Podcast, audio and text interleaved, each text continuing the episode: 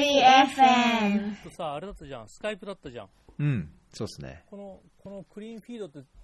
もういつから使ってるのこれ？知らなかった。これ、どんぐらいですかね、1年、1年ちょっとぐらい使ってますかね。へえ、便利なのがまたできたね。そうなんですよ。まあ、これだとここでそのまま録音できて、あの、はい。録音ミスっていうか、よく録音ボタンを押し忘れてとか、こちらで録音ができなくてとか、昔あったんで、はいはい。まあ、それがなくなるっていう意味では、とっても。今どこですか？今、ヨルダンです。あ、やっぱヨルダンか。ヨルダンにヨルダンはどうなの？コロナは。まあ、コロナ、まあ、落ち着いてるというか、1日1000人前後ぐらいを、1000人から600人の新規感染で、こう移行してる感じですかね。まあ、重症化がどんだけなのかちょっと僕追ってないですけど。えー、え、ロックダウンとか別にしてないんだ？ロックダウンはしてなくて、ま、前までは、えー、と3月、4月ぐらいまで結構厳しくしてたんですけど、外出禁止にしたり、はい。あの何夜何時以降は外出禁止とか、でそれがだんだん、まあ、ワクチン接種が進んできて、なんかこう、今、緩和して、9月以降は基本的に平常、平常化した感じですかね。ヨーロッパスタイルだね。はい。うん、なるほど、なるほど。はい。まあ、東京は数的には大変だけど、まあでももう今ピークアウトしたのから毎日減ってるからね。おう あ本当ですか？毎日もう2週、二週、前の週と比べるけど、うん、もう2週間ぐらい前の週と減って5000人ぐらいいたのが今1000何百人だから、へ3分のー1ぐらいになってて、えーピークアウトはしてると思うんだけど、でもまあこれから学校が9月から始まって、始まってまあどうなるのかっていうところもあるけど、うん。あーね、子供の感染も増えてるとかっていうから、そうそうそう。うん。で、あとあれだよね、あの、最後にその、一回その、クラブハウスが入った時一緒にずっと毎週のようにやってたけど、はいはい、あの、最後にあったのは2000、去年、一昨年の1月の僕のエチオピア行きだと思うんだけど、そうですね、うん、エチオピアあの後なんかいろいろ、ラリベラがさ、うん。なんか占領されたみたいな感じのさ、そう。ニュースがあったりして、やばいっすよ。やばい。エチオピアは、まあ、やばいですね、基本的にまあ戦争状態、まず首相もまあ戦争のような話をしてるし、まあ、内戦状態ですね、でもともとは国軍がそのティグライ州の州の軍に対して、えーっと制圧をしようとしたんだけど、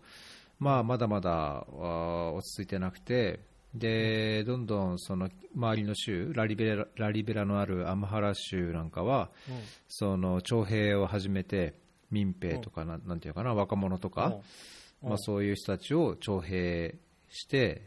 で、まあ、州のこの民族のこうなんだろう団結を促すみたいなような動きになって、まあ、それがもう国全体に広がってる感じですね。あのアディスアベバでもそういう若者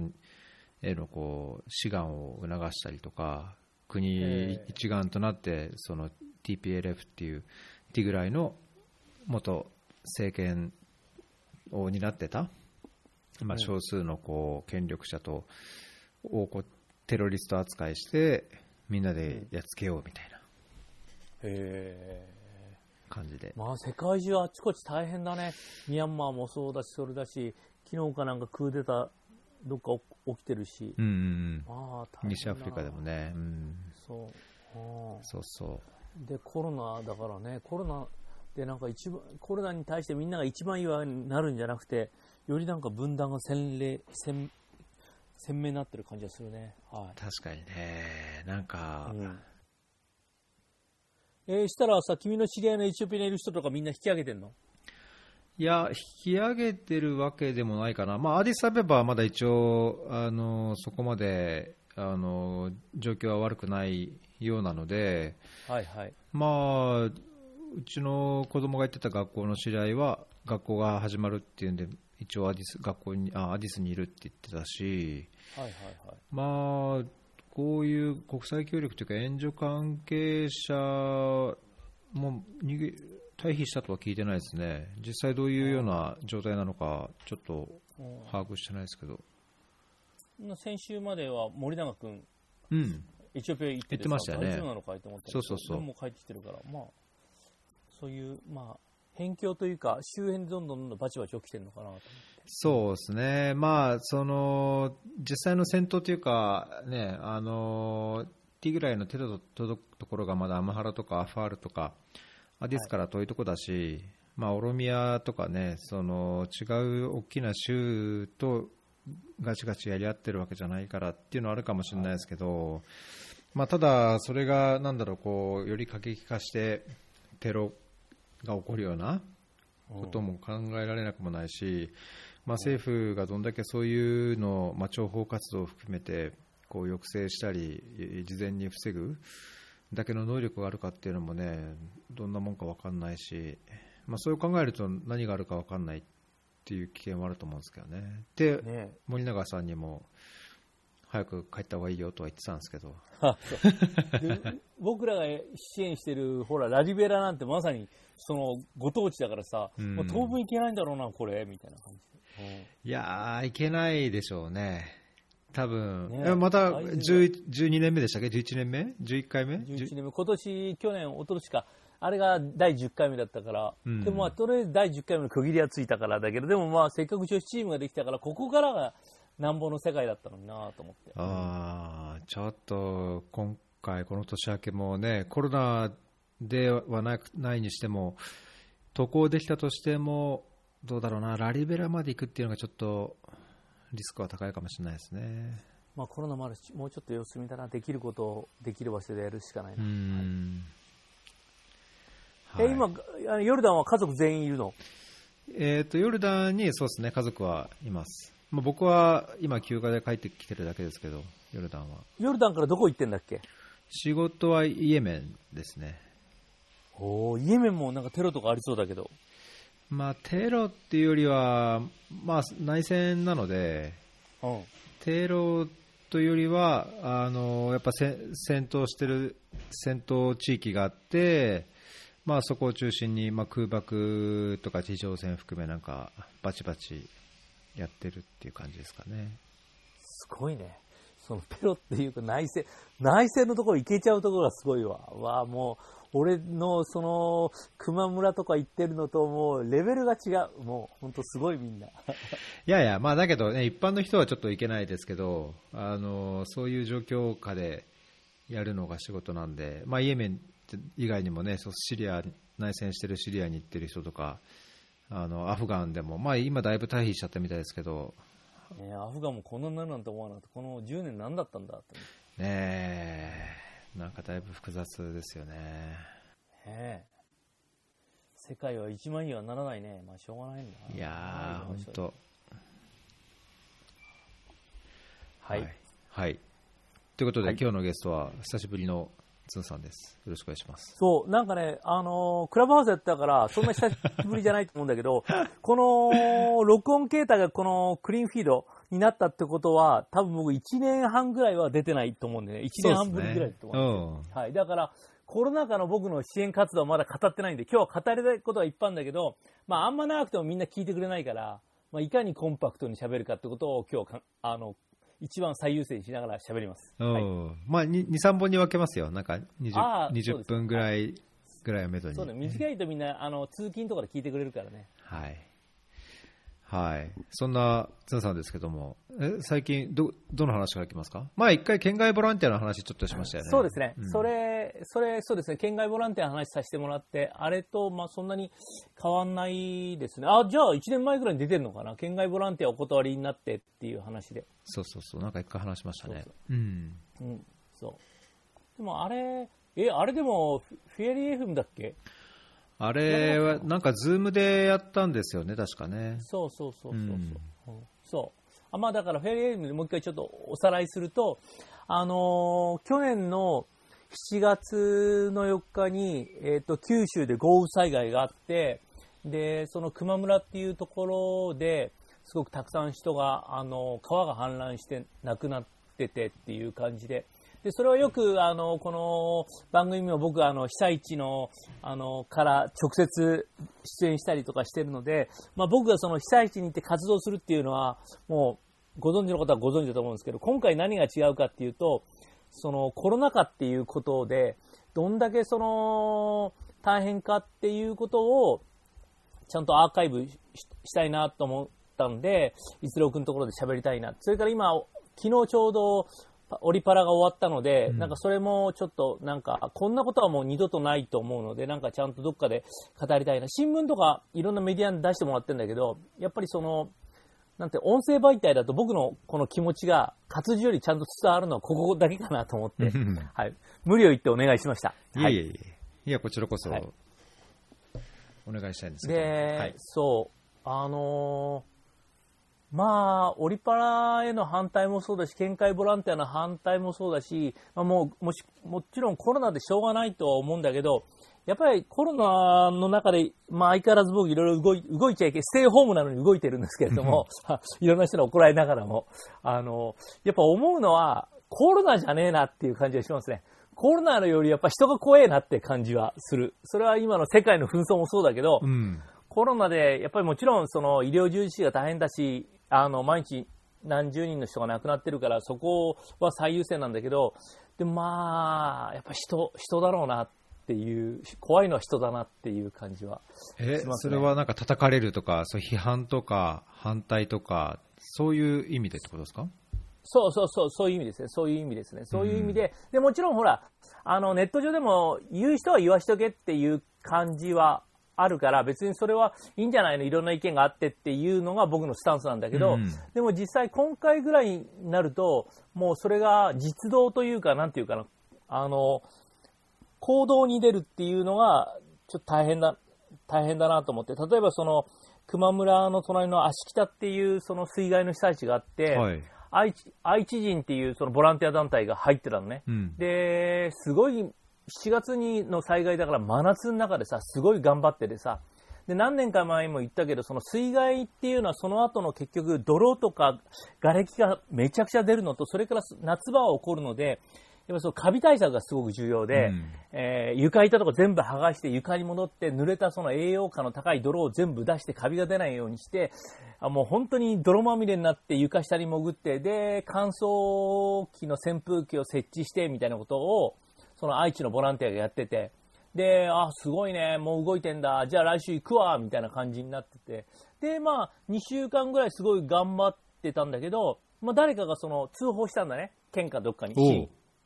県外の奴ら来て活動してると。で、結局それで、その、それを通報されちゃったら行政は動かなきゃいけないから、いや、あなたたち県外なんでしょ、もう帰ってください、みたいな感じで言われて、もうそこまでその本当に身を粉にして別にボランティアがお金儲けではなくてで地元の信頼もそのエリアは得てたのにやっぱその少数意見にひっくり返されるっていうことは今のオリパラでもそうだけど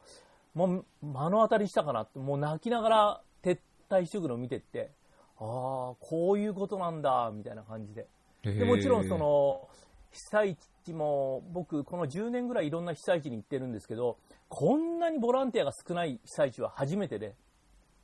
で、僕らがちょっとずつ入り始めて、まあ、いっぱいチャンネルが、僕らあの、4年前か5年前の熊本地震でも行ってるんで、一応熊本にネットワークがあるので、そういうつてを頼って僕ら県外ボランティアなんですけれども、つって、で、会食とかもしてませんし、PCR 検査もしてますので、あの、手伝いに行っていいですか？って言ったら、やっぱり受け入れてくれるところはちょっとだけあって、そういう隙間をついて入るのが、ちょんまげ隊なので、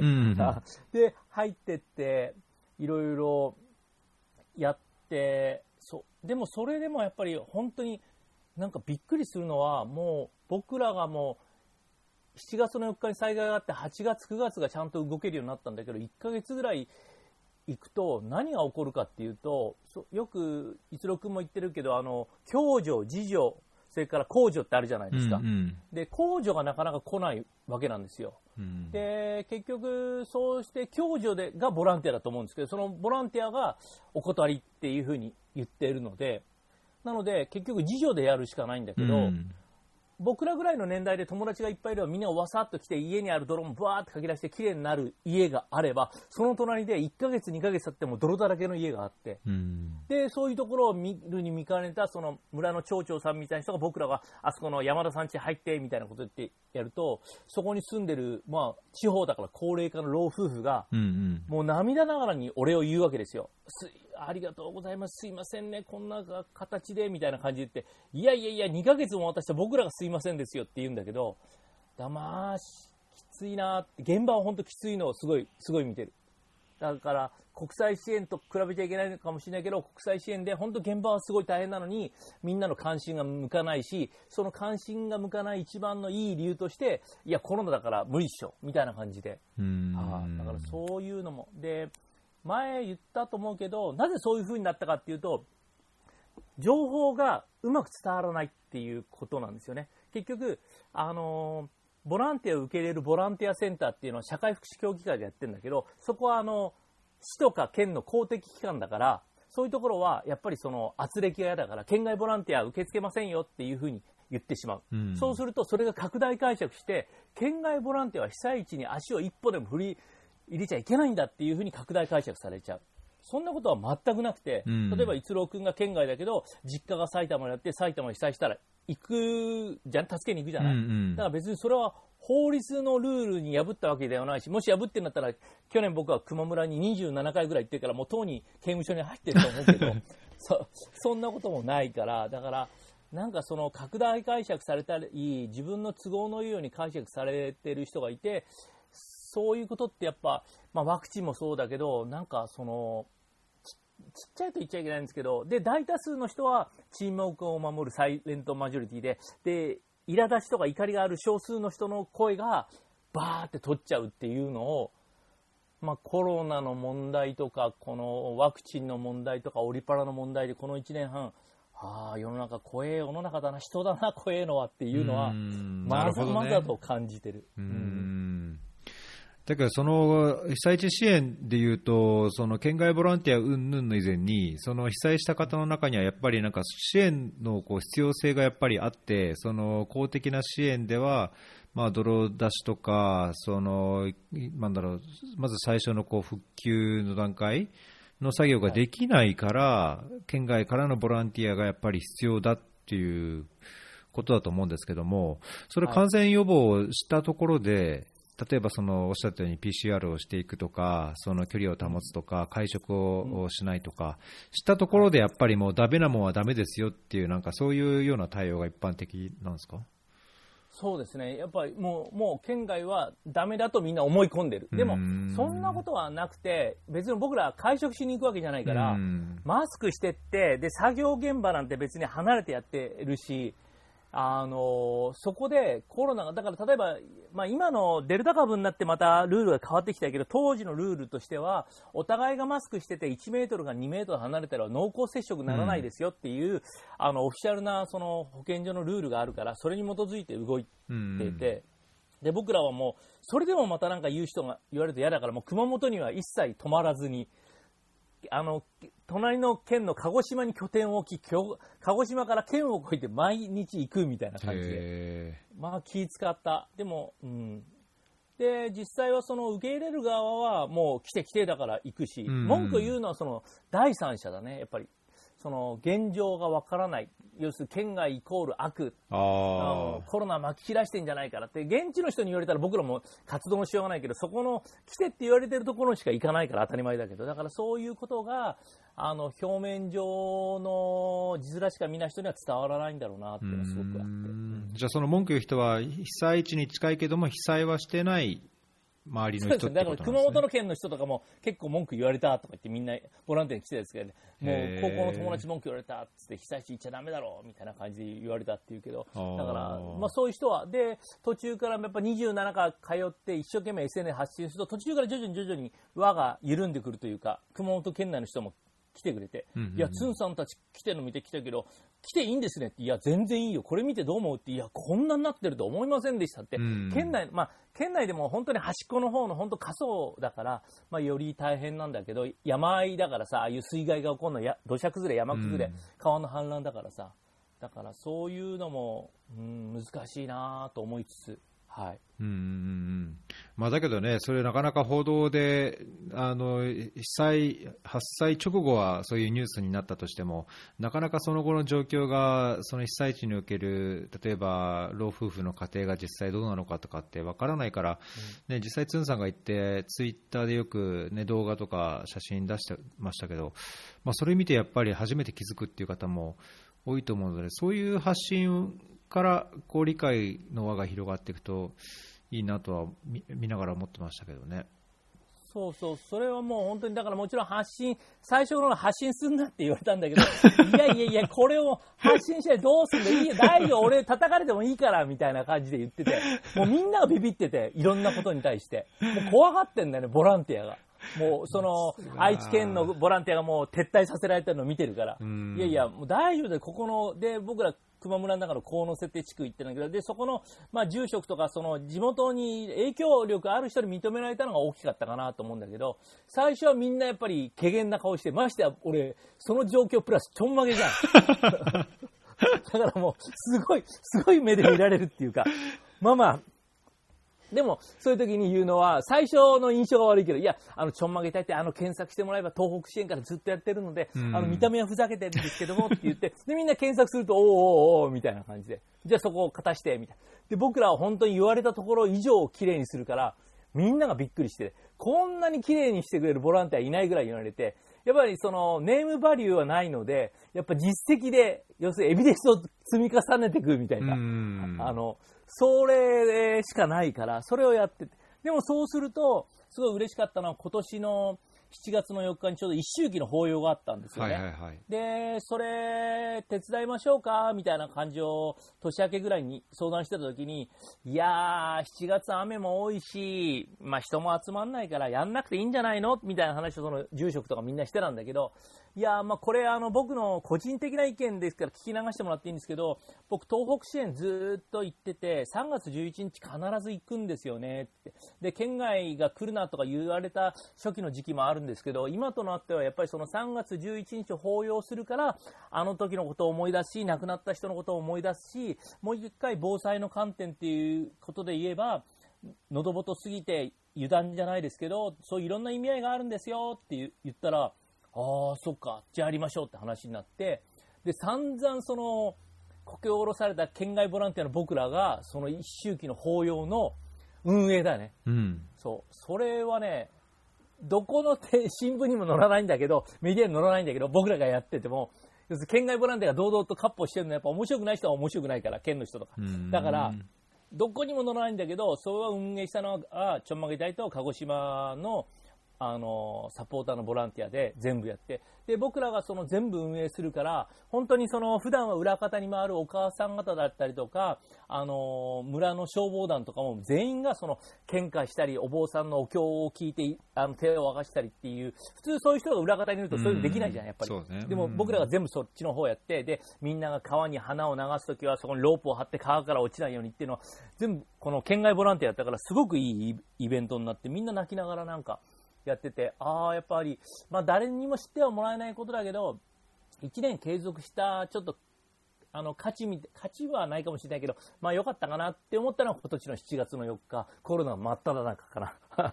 うーんまあ、だからそれを聞いてると、あれですね、やっぱそのこの今年の初めあたりもクラブハウスで話してた、その被災地の方とこう何信頼関係を築いて、まあまあね、最初のうちは人来てくれるけども、どんどんどんどんやっぱりそれが風化していってっていう中でも、そのちょんまげ隊、つんさんはじめちょんまげ隊の人は、ね、それでも最近どうっていう感じであのまた来てくれてとか、まあ、そこからこう信頼関係っていうかな、なんかこう人と人とのこう絆みたいなものが作られていって、でだからこそ今でもこう連絡取って、で10年、10周年でこうまた会って何かイベントしようって話になったりっていうのを聞いてるから、なんかそこがあの単なる被災地のボランティアにこう時間があるときにひょいっていくだけじゃなくて、そこでこう築かれた絆を大切に、つながりを大切にやってるところは、とてもいいですね、まあ、それがこう県外ボランティアだからダメっていうのにこう変に邪魔されると、とっても大変そうだろうなと思うけど。でもやっぱりその、まあ、もちろんだからあのご批判はあってでもっと言うとそのご批判はじゃあそのダメかっていうと僕の中では多分一郎君もそういうスタンスだと思ってありだと思うんですよ、うん。いろんな意見があってよくて、ね。やっぱそのご批判があるから僕らは背筋をピンと伸ばしてやっぱりあの熊本で一回も食事はししないしなんか食事であのお店に入って会食ってやつはしないし、うんうん。もうコンビニで買った弁当もみんな離れて食うから 村の住職とかがびっくりするわけよ。なんでそんなみんな離れてんのって。いやいや。で熊本の田舎だとさコロナ出てないからみんなマスクもしてないのよ。もう本当に。無防備すぎんのよ。だからさそこまで俺たちがやってもみたいな感じでさだからそういうのはなんかちょっと面白いなと思うし僕らはやっぱりあのそんなすごいエキスパートのボランティアじゃないから一番大変なところに行っても災害復旧が終わったらはい次の場所に行きますというのとは違ってやっぱり遠くのやっぱり10年スパンで通ったり、まあ、エチオピアもそうだけど10年とかネパールだってもう5年通ってたりするから、うんだからそのなんだろうなあのしつこいって正直言うとしつこいっていうのがだだ大事かなと思う。だからこのフェレ FM とか聞いてる人は国際支援とかをを割とすごい興味がある人が聞いてくれて、でそういう人が、つんさん応援してますとか言ってくれるわけよ、たまに SNS。だからもうすごい嬉しいのよ。誰も僕の活動なんか知らないけど、この番組のおかげでそういうふうに言ってくれる人がいたりすると、おー俺ちょっと国際支援やってるエキスパートの人からちょっと褒められたら嬉しいわ、みたいな感じにななるから、だからその中で言うと、やっぱこの伝える支援、知る支援だと思ってて、うんうん。やっぱ伝え続けなきゃいけないから、批判されても、今日熊村に来てますみたいなことを、もう僕が千葉県人で分かってるのも言うし、で、それで知った人は、同じ熊本の人でも、なんだ、行っていいんだと思って、今日は来ちゃいましたよみたいになるし、で、ね、もちろん海外にいる人もこれラジオ番組だったら聞いてもらえるから、やっぱ伝え続けるっていうのが大事だし、そしてその中で、あの、ご批判があったら、もう君とは仲良くなれないよじゃなくて、例えば一郎君と僕は同じようなマインドを持ってでも、あることで、に、日本人って特にそういうとこが強いんですけど、すごく仲良ければいいほ人ほど、例えば同じように、あの、例えば愛媛 FC でサッカーチームをすごい応援してたのに、たまたまその監督の采配で、俺はこうだって、えーあなたそんなこと言うの、もう友達じゃないわ、みたいな、あるじゃない、日本人って。もう9割がさ、9割がシンパシーがあっても1割違うだけで、え えー、そうだったの？みたいなさ、うんもうやっぱ島国だからさ、みんなが統一、統一民族というかなんかさ、でもそうじゃないじゃん、やっぱり。海外なんか見てるとさ、もうね、オリンピック、パラリンピック、それ目の色も肌の色もみんな違うし、いろんな意見があってさ、もう1割意見が一緒だったらもう仲間なのに、こっちは9割やっても1割違うともう出てけみたいなところがあってさ。そこだよね。だからそこで、だから、本当反対意見はすごく大事だと思ってて、オリパラもすごい反対意見があって、それがあるから僕なんかも本当に気使って、もう、東北で唯一有観客だったんだけど、そこに、もう東北一人で運転3往復だからね。誰とも混じらないように。もう公共交通機関も使わないで。もう死ぬほど疲れたもういいおっさんが。すごい徹底してますね。徹底してる。やっぱ俺も負けず嫌いから言われんのよ。だからなんかさ、油断して。やる以上、好きなことやらせてもらってる以上、誰にも文句言わせねえぞ、みたいな、あの、気概だけはあるから。そう。だから、いろんな意見はでも本当にあっていいと思う。なかったら僕らも油断してるし、コロナの一発や二発出していくかもしれないけど、やっぱそういうのがあるから、いろんな検査もするし、外食とかもう行くメンバーみんなにもね、一週間前から会食と禁止だからな、つって。で、検温毎日つくかんな、みたいな感じで。すごい厳しいよ、俺も。本当。いや、なんか、あの、ちょんまげ隊のメンバーの人のツイツイートを見て、せっかく、え鹿児島に来てるけど、せっかく、あの、何々食べれるはずだけど、コンビニ弁当ですみたいな、なんか、そういうツイートを見て、徹底してるなと思ったけど。徹底してるね。なんか、そう。でもあまりにもそれじゃまずいなと思った時もあって、なんかどっかの回転寿司がすごい美味しいってなって、じゃあ買おうっつって、じゃあ店でからテイクアウトしようっつって、うんテイクアウトして、で、それを公園でみんなで離れて座って食ってるみたいな。美味しいけど、こんな暗い公園で、なんかもう不良グループみたいにして食べてるのはどうなのよってみんなに言われたりして、もうしょうがない、今はそういう時なんて誰が見てるか分かんないんだから、みたいな感じ。いやーまあだけどね、その批判批判っていうか、まあ、いろんな意見があって当然っていう姿勢は僕もすごい共感するところだけども、実際だけどいろいろ、特に批判っていうかね、あのネガティブな反応があったりとか、あのそういうのがあるからこそ、そうやって注意して、あの本当こう、重箱の隅をつつくようなこともあるから、つつかれることもあるだろうから、しっかりこう行動しなきゃみたいなのって、逆にこうストレスになったり、こ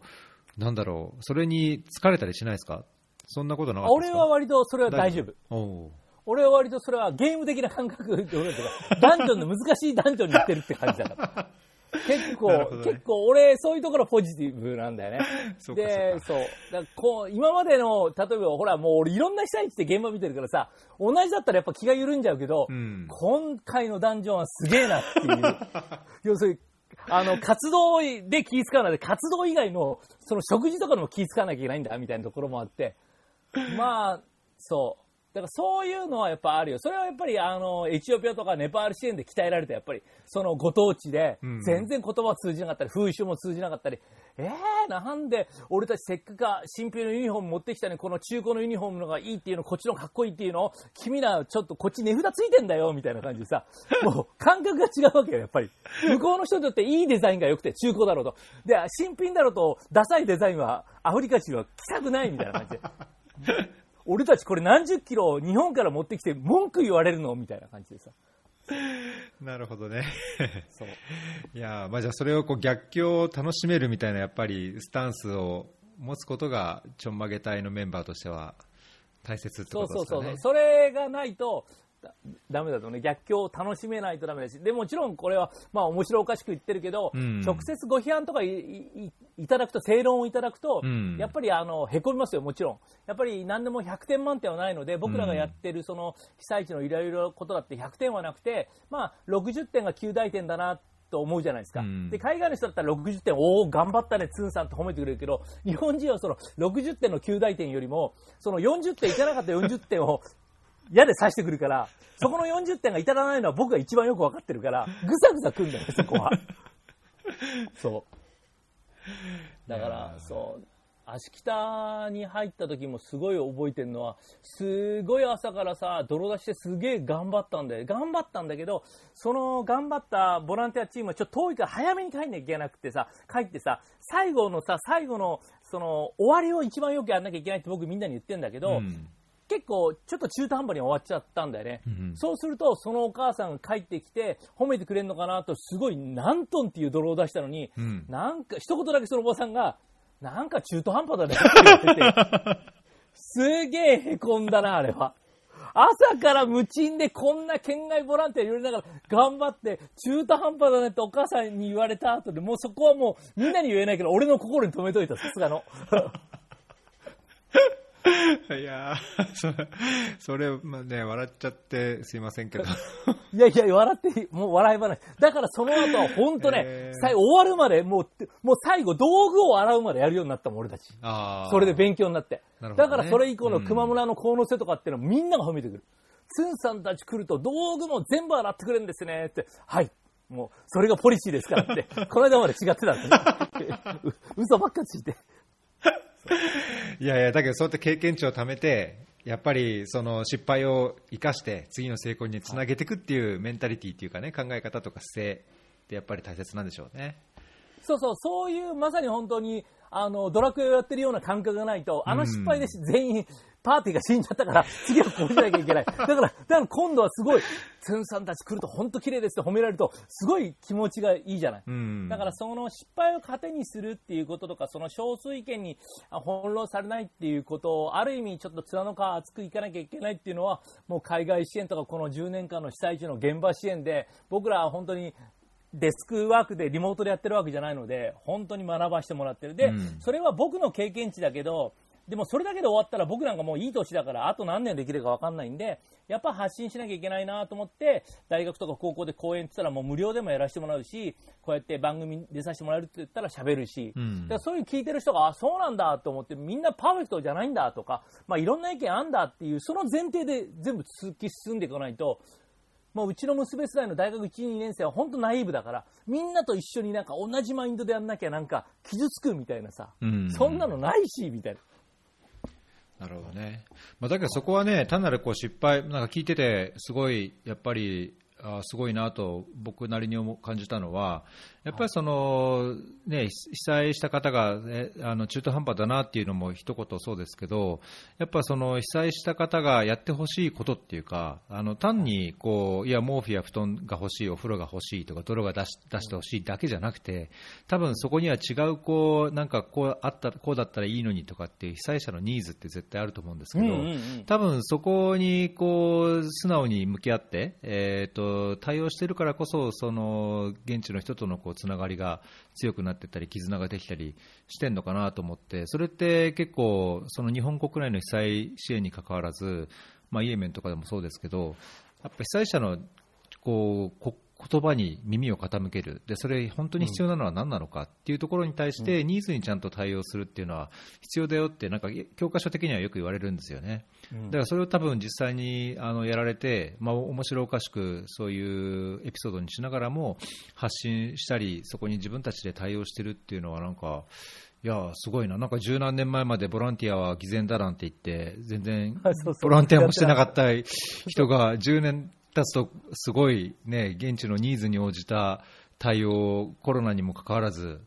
何十回もこう行くっていう、